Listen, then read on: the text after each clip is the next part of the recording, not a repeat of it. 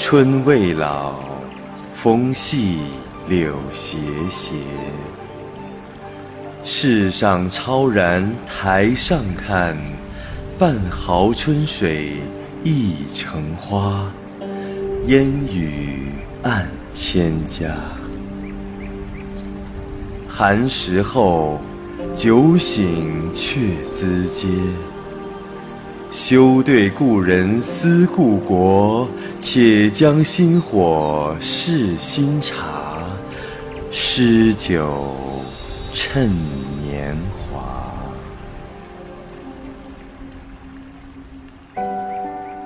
青石路，砖瓦小城，好端端是家山傍谷的一块桃源地。时光多么奇妙。像千手千眼的观音，化身在每一丝季风里，照拂山城的人民，及草、木、鸟、禽。对与世隔绝的人民而言，这块傍山平野便是全部的世界。他们从肯拓的祖先手里接过来属于他们的农田与季节。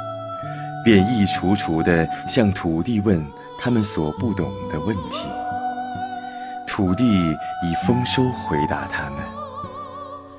他们得到了答案，感到满足了，又把手上的锄交给下一代，心满意足地收拾包裹，穿上最光鲜的衣饰，住进城门外的木缸里。微雨湿了青石路，一束艳艳的桃花开在山岗旁。原以为是谁的深宅大院，那么诗意的叫桃花为他撑伞，才知道桃林后是一座座沐浴，躺着城里的乡亲父老。消逝的故事，在这里看来是件理所当然的事。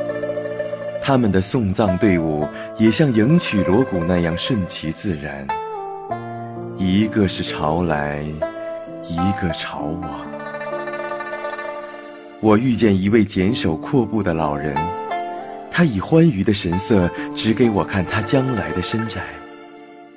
他有事无事地在桃花岗上溜达，镶好了一块土坡，在春天挖了桃树苗，一锄锄地种下。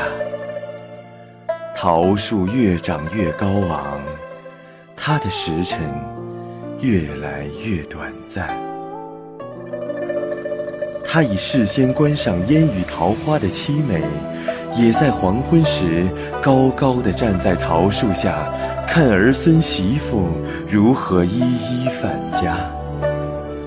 怎样才能豁达，把生与世当做一棵桃树？在枝头嬉闹的、尾随流水的，都是同一语义，不同发音。烟雨笼罩的家家户户，有他们风细柳斜的心事；而桃林下的青冢内，也有一桌新火新茶。